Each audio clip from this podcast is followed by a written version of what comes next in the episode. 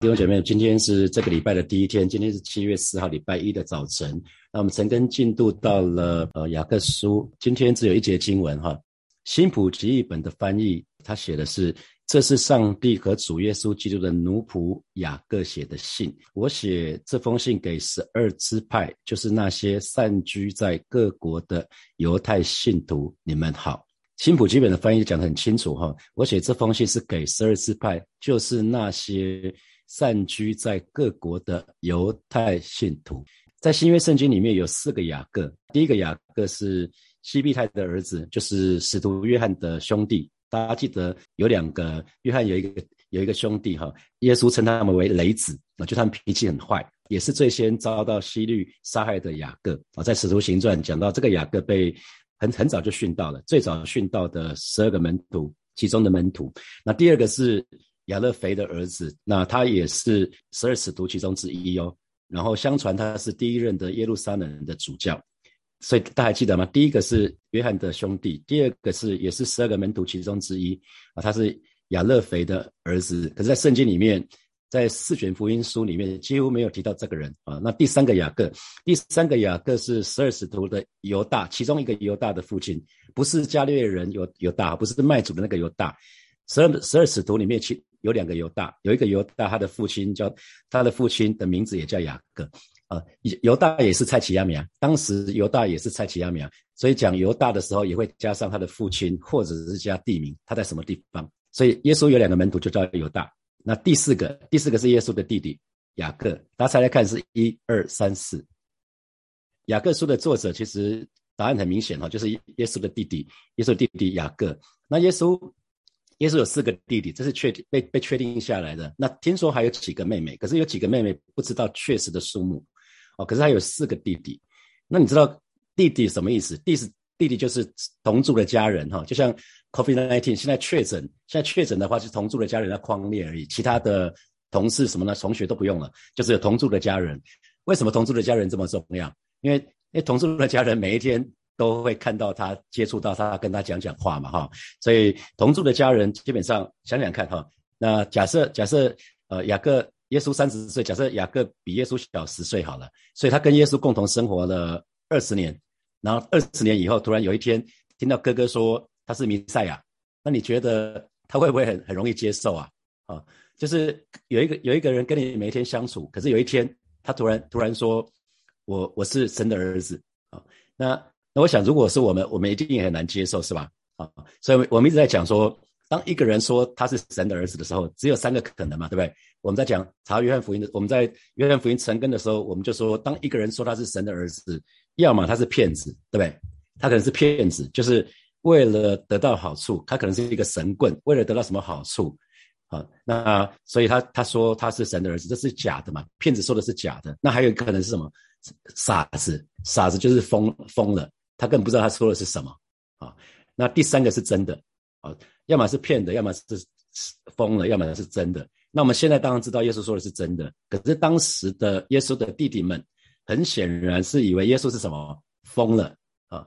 他们认为耶稣耶稣耶稣八成是把带了，讲错了哈。他他明明是木匠，却把自己当作是上帝，他行为疯狂啊！所以所以其实圣经里面怎么说？然后耶稣的家人，当耶稣在外面讲话的时候，他的家人来找他，他们其实要把他带回去的啦。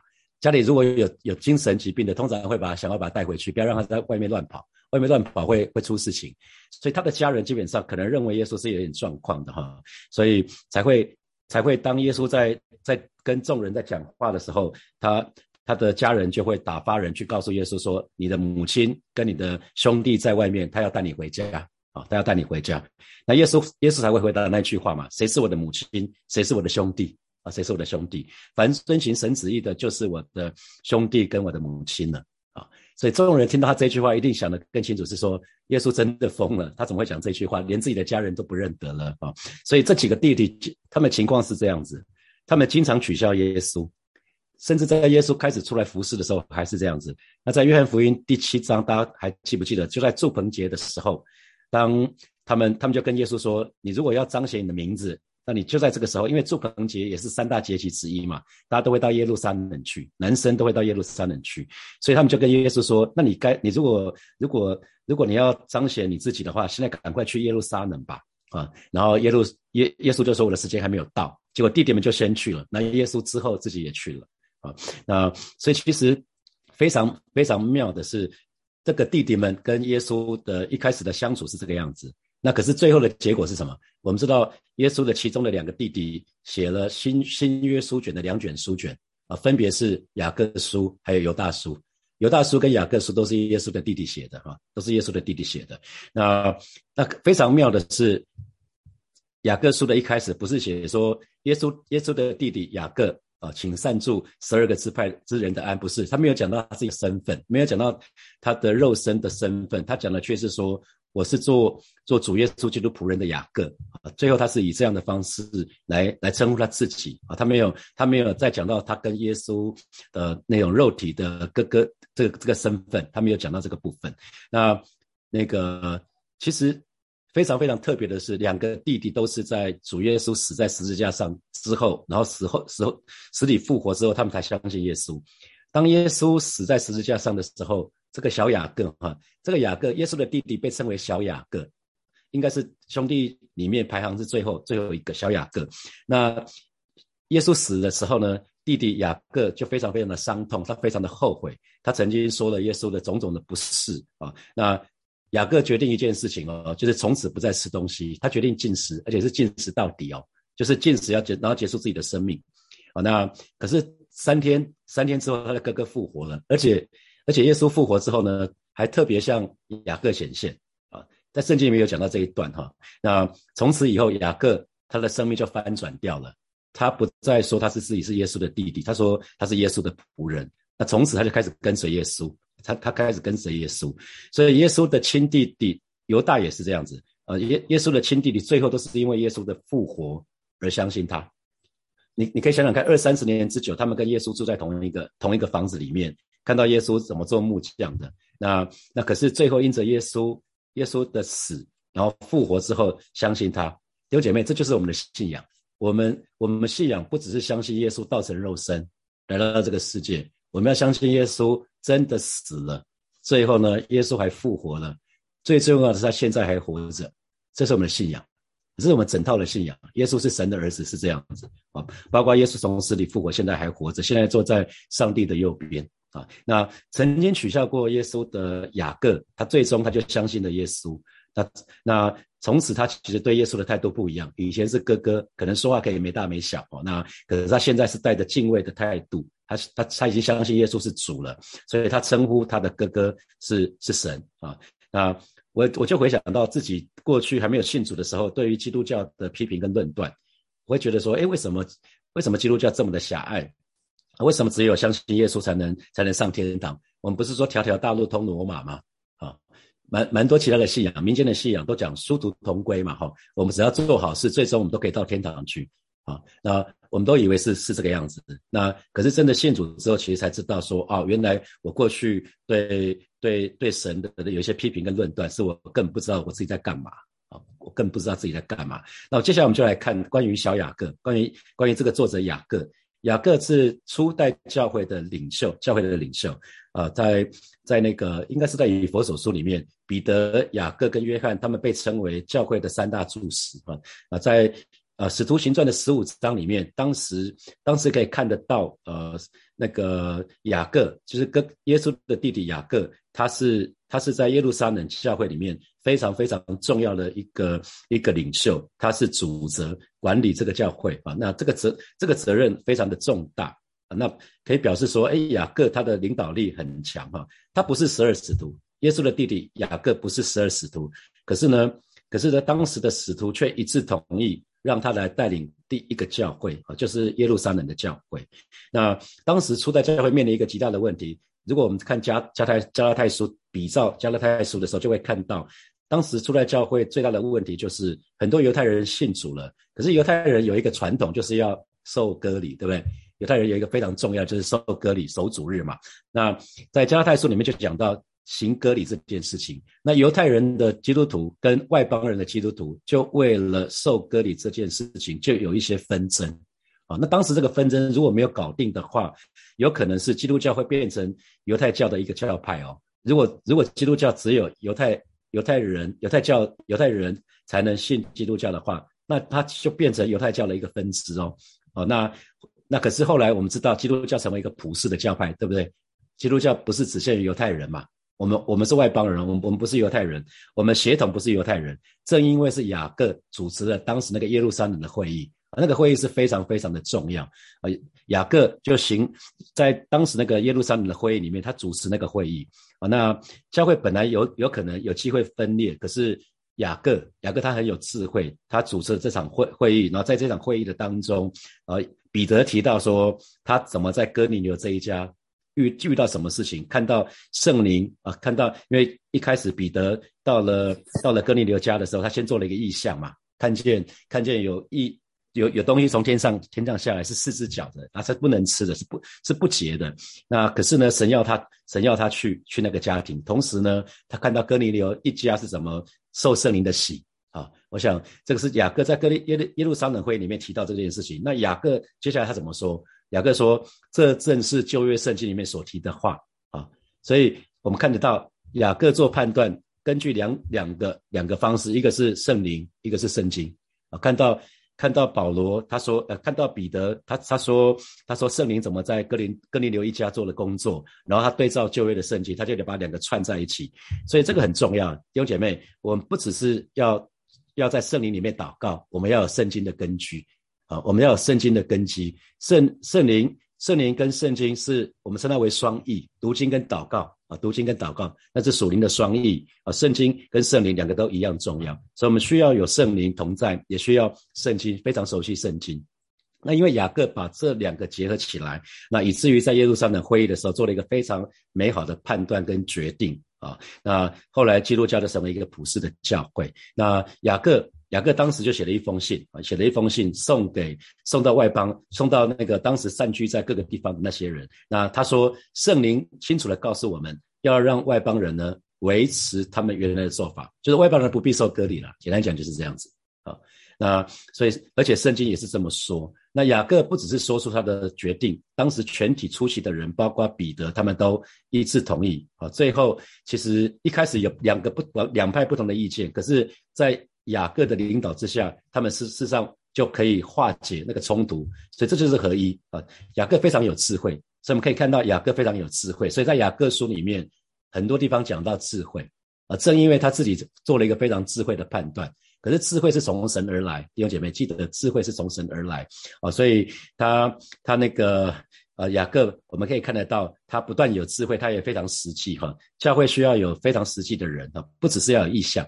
因为如果只有意向没有执行力，最后结果还是是零啊！不能只只打高空了。简单讲就是不能只打高空，还要还要手袖子卷起来要做事情。所以教会需要有意向，也需要讲求实际，也需要实际上把意向执行出来。所以我们说，在那次会议之后，耶路撒冷会议之后呢，雅各就寄了一封信给外各个地方的外邦基督徒。那这个这封信上就说，摩西摩西律法里面讲的割礼那个部分呢，其实。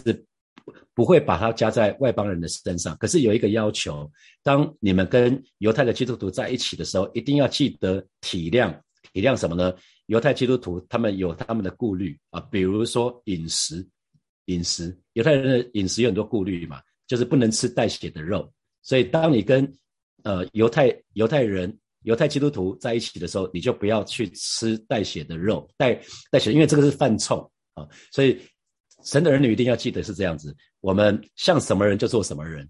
比如说，呃，我常常鼓励教会的社青年轻人，当我们敲定婚期的时候，要敲婚期的时候，你们已经进入准备要进入婚姻要敲婚期的时候，如果爸爸妈妈还没有信主，你稍微看一下黄历好不好？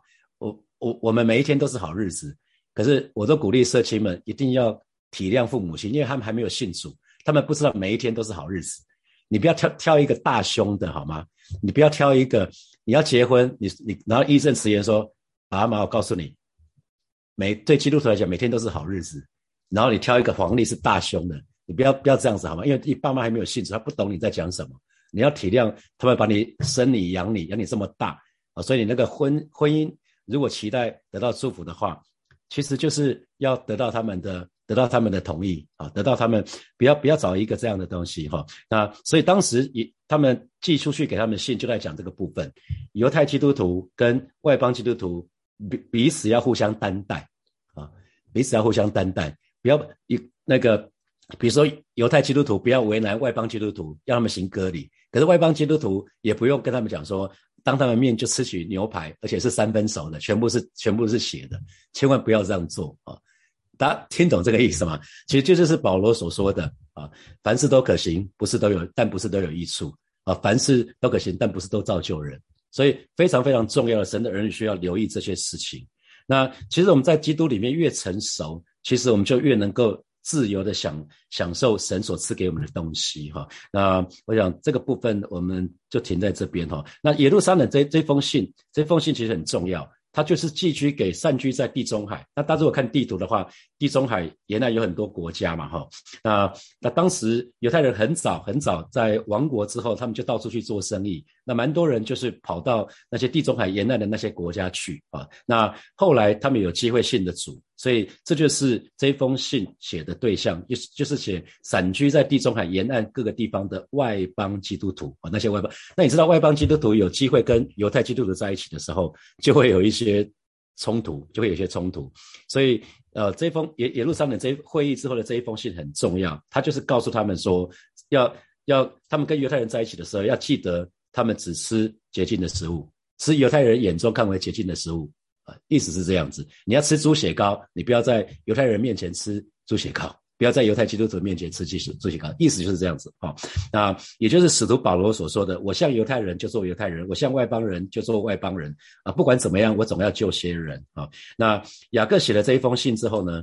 啊，雅各从耶路撒冷写的这一封信，这就是加拉太书里面所说的。那他又写了另外一封信，他又写了一封信给犹太的基督徒啊，犹太犹太基督徒，那就是这一本雅各书。那这本雅各书其实是在是在教教导犹太人。啊，就是犹太的基督徒，所以两封信不一样。耶路撒冷，耶路撒冷的那封书信是寄给外邦基督徒，是给外邦基督徒的。那雅各书是寄给犹太基督徒，是犹太人，所以他才讲十二支派啊，散散居在散居在各地的各各地的那个犹犹太人，犹太基督徒。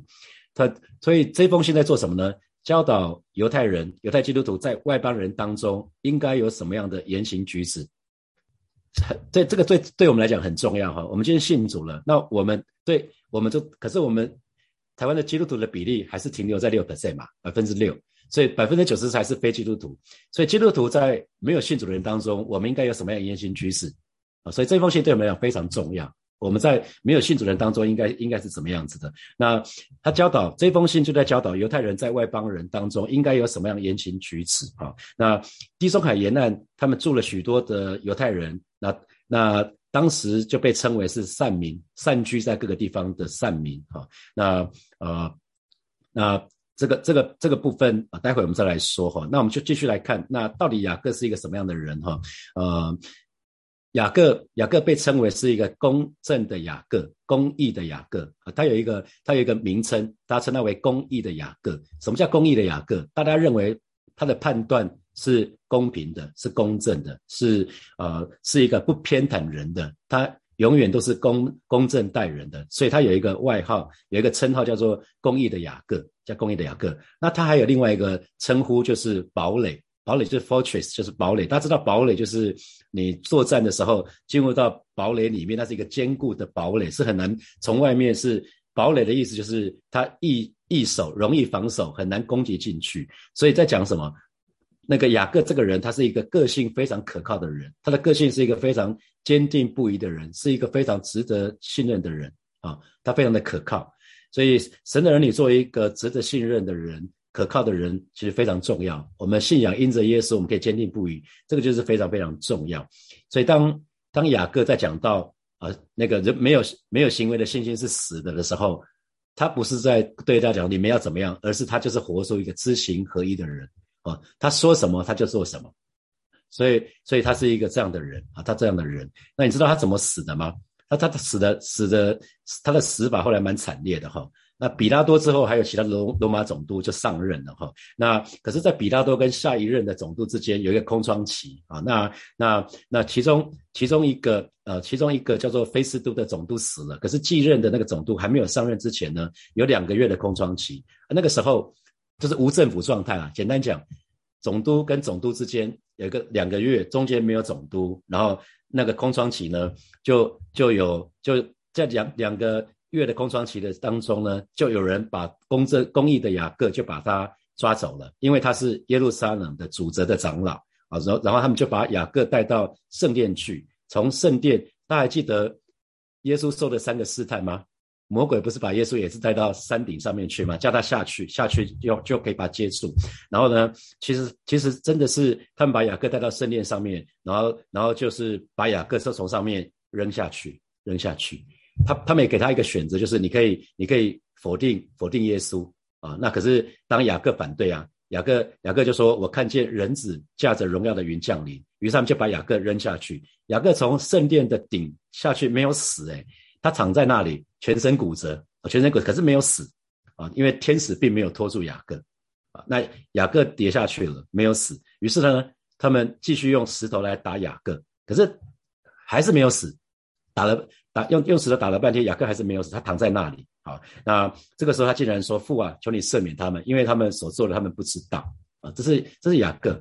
那最后，最后，最后那个有一个人不忍心看到雅各全身上下都是伤，那只是没有死，干脆拿了石头就把他拿拿个拿个木棍就把他打死了。那最后雅各就死了。他死的时候是蛮蛮蛮辛苦的，这是雅各的结局，雅各的结局。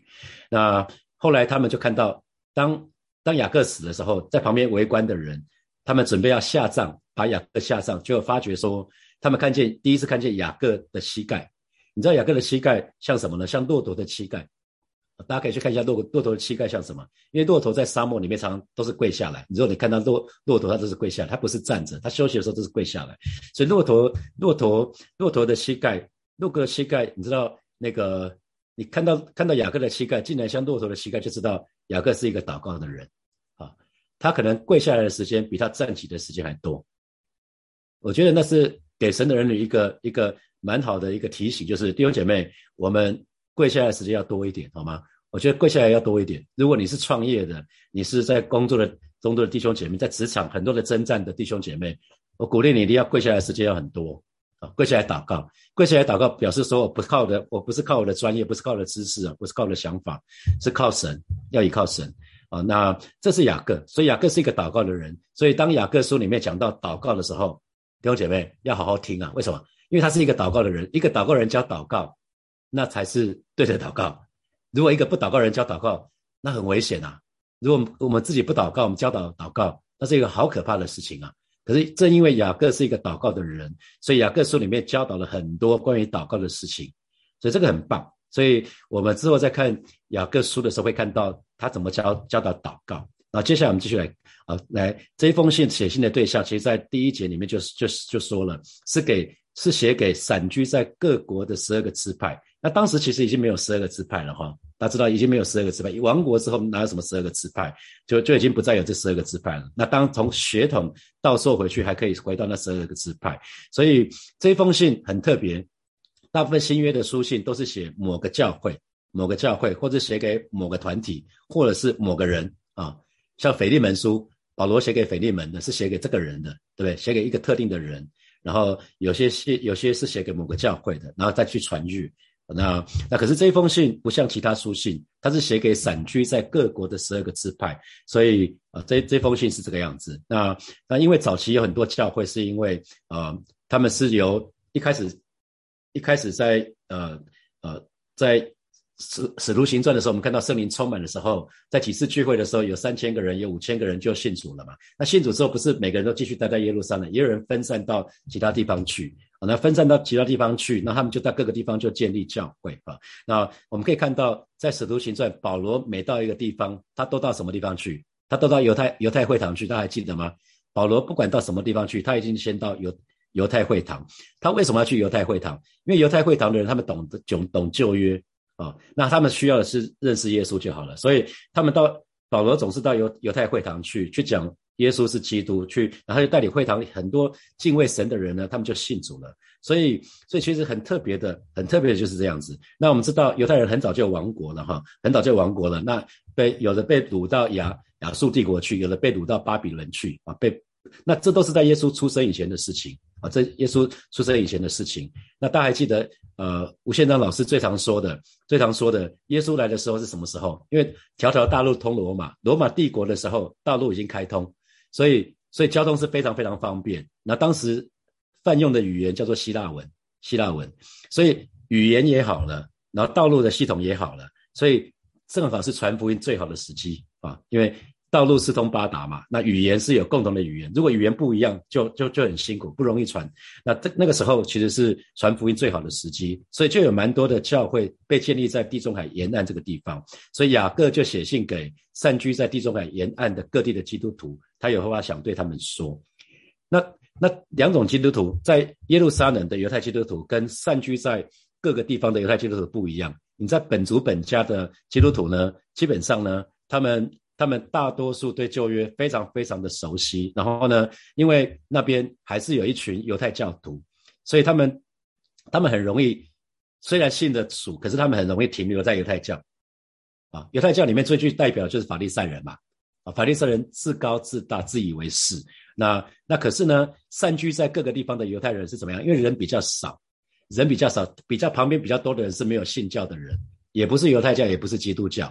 然后在耶路撒冷的犹太基督徒是被被犹太犹太人犹太教徒围绕啊，两个情景不一样，一个是被没有信没有信上帝没有信耶稣的人围绕，所以散居在各个地方的犹太人最大的问题是容易被同化。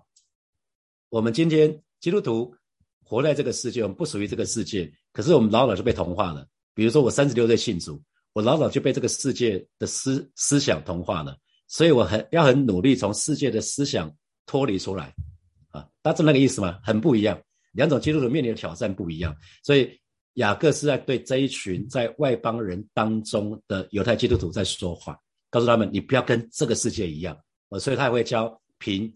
贫穷富足怎么看财富这件事情？因为他们太容易被被同化了啊，被同化了。那因为犹太人很会做生意，犹太人非常非常做会做生意。那做生意当然有赚钱 也有赔钱，只要有赚钱就会有赔钱。所以我们在继续看下去犹太犹太书的成根的时候，我们就会看到啊，那他们就会就会有一些有一些关于财富这个部分，他们慢慢已经被外邦人同化了哈。啊，那所以这个部分就是因为在一个。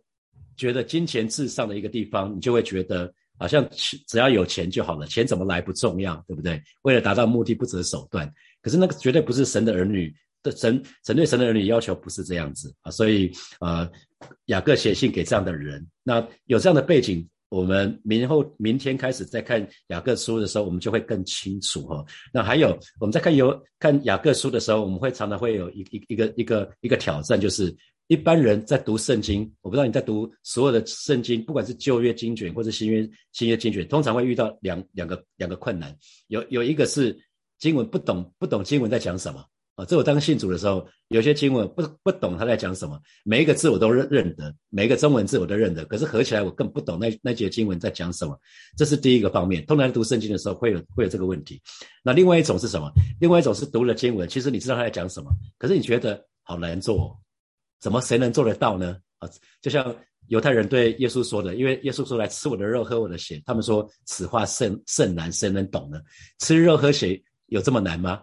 不是很白话吗？可是读圣经就是有这两种挑战，一个是不知道经文在讲什么，一个是知道可是觉得很难做，让我们头疼啊。那比如说啊，我们在讲祷告门应允，讲祷告门应允这件事情，我这两天呃在。在主日讲到的时候，不是讲到在恩典中成长吗？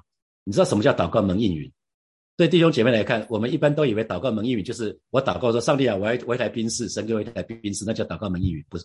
可是真的祷告蒙应允不是哦，祷告蒙应允可能不是得到你期待的结果，不是哦。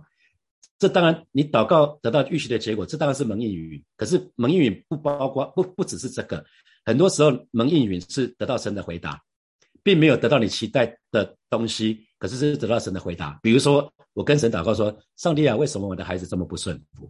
可是神跟我回答说：“孩子，透过这些事情，我要提醒你的不顺服。我的祷告能应允哦，有姐妹，我的祷告是能应允的。这就是我讲的讲的部分，就是读圣经的时候，很多时候有一些部分是我知道了，可是反而让我很头大的。雅各书里面有很多这方面的，就是你懂，可是你不知道怎么做，或者你懂，觉得哇，好辛苦哦，好好辛苦。雅各书里面有非常，因为雅各书不难懂。啊，他讲的非常非常的白话，他不难懂。那可是却是让我们知道之后，我们很难做哦，很难做，很难做。所以这个部分确实对我们生活来讲息息相关哈。在在我们特别一直在讲信仰生活化，因为牧师领受的意向就是信仰生活化。基督徒怎么在职场，怎么在家庭？因为毕竟这是我们每一天花时间待最久的地方，就是我们工作的地方啊。那对学生就是学校。那还有我们每一天上呃下班之后就会回家嘛，所以信仰生活化很重要。这一本书卷就在讲信仰生活化，非常非常的实际。好，那啊接下来我们有几分钟的时间，我们来看一下哈。呃，那第一个第一个题目就是在我们的信仰中，行为是非常重要的一部分，你认同吗？啊，为什么？那第二题是呃阅读圣经的时候，通常我们遇到两种困难，一一种是领领悟方面，就是读的经文不懂。另外一种是在道德上面，就是你明白圣经，可是却做不到。那你曾经在哪些经文当中遇上遇到以上两种困难？我两种困难都遇到过，刚跟大家分享过了。那亚大雅各是一个初代教会的领袖，他被称为公义的雅各，又被称为堡垒。他的膝盖就像是骆驼的膝盖。那你的祷告生活怎么样子？啊，那我想那个这个默想就留给大家之后再去默想。我想邀请大家一起来祷告。我们一起来祷告，就是我们进入雅各书了。那么，相承祷告，让我们在雅各书的成根的当中，啊，不只是有美好的领受，更是可以在家庭的当中，可以在职场当中，还有在教会生活的当中，我们可以把我们的信仰真实的活出来，好不好？我们就一起开口来祷告，让我们可以把我们的信仰可以真实的活出来，不管在职场，不管在家庭，不管在学校，不管在教会，我们可以把我们信仰活出来。我们去开口来祷告。主啊，谢谢你今天早晨带领每一个神的儿女，让我们可以在雅各书的成根的当中，主啊，我们可以把信仰真实的活出来，让我们不只是有美好的领受，乃是主啊，让我们。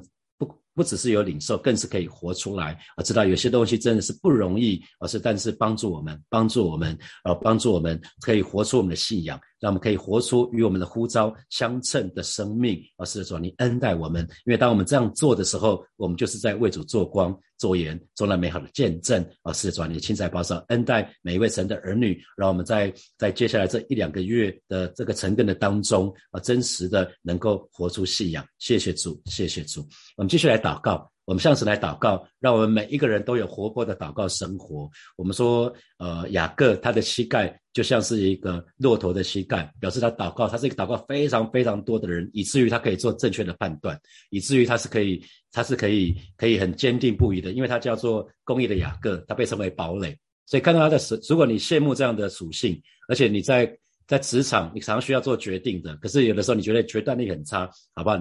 我觉得很需要更多的祷告，因为。敬畏神就是智慧的开端，智慧从神这边来。那很多时候，你觉得你的你很很很容易摇摆，你很容易三心二意。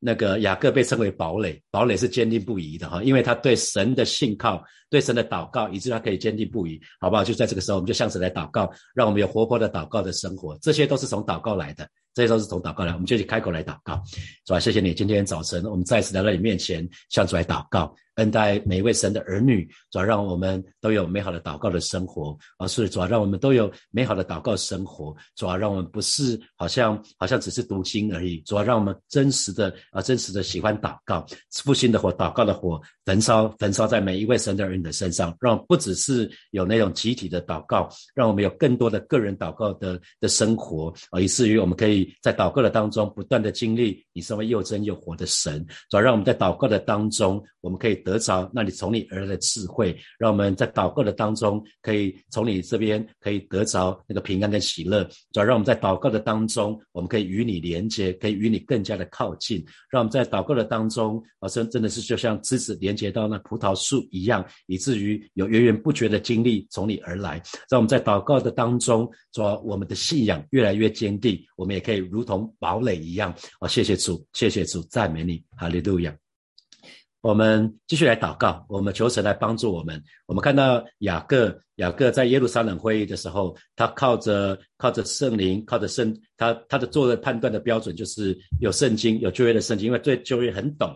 然后彼得又分享了圣灵怎么动工在哥尼流的身上，所以。好吧，弟兄姐妹，让我们不只是熟读圣经，让我们也常常依靠圣灵。我们让我们也常常依靠圣灵，以至于我们这个人的生命可以不一样。我们就得开口来祷告，主啊？谢谢你带领每一位神的儿女，让我们不只是每一天在这边默想你的话语，我们不只是熟读圣经，我们不只是在背经文，主要让我们也更多的依靠圣灵，而是不是依靠势力，不是依靠才能，乃是依靠你的灵方能成事。有人靠车，有人靠马，主要我们单单要提到你的名。今天早晨，让我们再一次来到你面前，向你来祷告，恩待每一位神的儿女，让我们对圣经是熟悉的，让我们的信仰是有根有基的，也让我们啊，让我们的信仰不停留在知识。我们不只是有圣经的知识，乃是圣经这些知识都可以内化成为我们的经历，让我们依靠圣灵，以至于圣经里面所说的都可以成为我们真实的经历。让我们不只是风闻有耶稣，乃是可以亲眼与你。相遇，谢谢主，谢谢主，赞美你。啊，所以我们做一个祷告。所以我们做一个祷告，就是我们刚刚说读经的时候，通常会会遇到两种困难，一个是读经文不懂啊，那这这真的依靠圣灵会有帮助的。另外一个，另外一种是知道经文的意思，可是做不到啊。那求神来帮助我们，让我们可以把圣经读懂，同时呢，读懂之后呢，我们愿意照着去做啊。所以先祷告一件事情，就是主啊，我愿意去做，我。让我可以读懂圣经，读懂圣经，而且我愿意按照圣经怎么说，我都愿意怎么做。我相信神会让你读懂的哈。你要先决定，只要你读得懂圣经，神你你愿意照做，你愿意照着做啊。那我相信神一定会让你让你读得懂圣经。就很像有人渴望听神的话，可是圣经里面所说的却不都不听，那神不会对你说话哈。荣荣牧是这么说，所以你要先跟神说，上帝啊，我愿意我选择顺服，不管你说什么都愿意照做。那你一定可以读得懂圣经，好吗？我们这里开口来祷告，主啊，谢谢你在在通常在读圣经的时候会遇到两种两种挑战，就是读圣经却不明白，一种是明白了却做不到。求主帮助每一位参与成根的这些弟兄姐妹，让让我们今天早晨愿意在你面前做一个决志，就是主啊，我们有一个祷告，就是让我们都读得懂这些经文，因为我们愿意照着做啊。因为你说有你的话要遵守，那人就是爱你的，爱你的你也要爱他。啊，并且要向他显现，主要我们渴望你对我们显现，而是今天早晨，主要我们说我们渴望你对我们显现，而让让每位神的儿女，你打开我们属灵的眼睛，而让我们可以看见你要我们看见的，而是赐给我们智慧，让我们可以呃，当当让我们在读圣经的时候可以明白，啊，不只是啊，不只是读了读了经文，而是我们可以明白，更是真实的真实的去去顺服着去做，愿意活出活出我们的信仰，是吧？当神的儿女。明白明白经文，呃，又去做的时候，主要我们就是在为主做光、做盐、做那美好的见证，带领每一个神的儿女，在在雅各书的成根的当中，我们真实有美好的学习，不管是在智慧，不管是在祷告啊，不管是在雅各书里面是一切的教导，帮助我们都可以内化成为我们的生命。谢谢主，我知道主你的生命就在我们的里面，我们有一个新全新的生命。谢谢主，奉耶稣基督的名祷告，阿门，阿门。好，我们。我们今天晨更就停在这边哦，祝福大家。今天是这个礼拜上班的第一天，祝福大家从从头直到末了都充满神的恩惠。我们明天六点钟见，明天就会有让大家默想的时间了。好，今天不好意思，今天只有一节经文没有让大家默想。好，我们就停在这边，拜拜。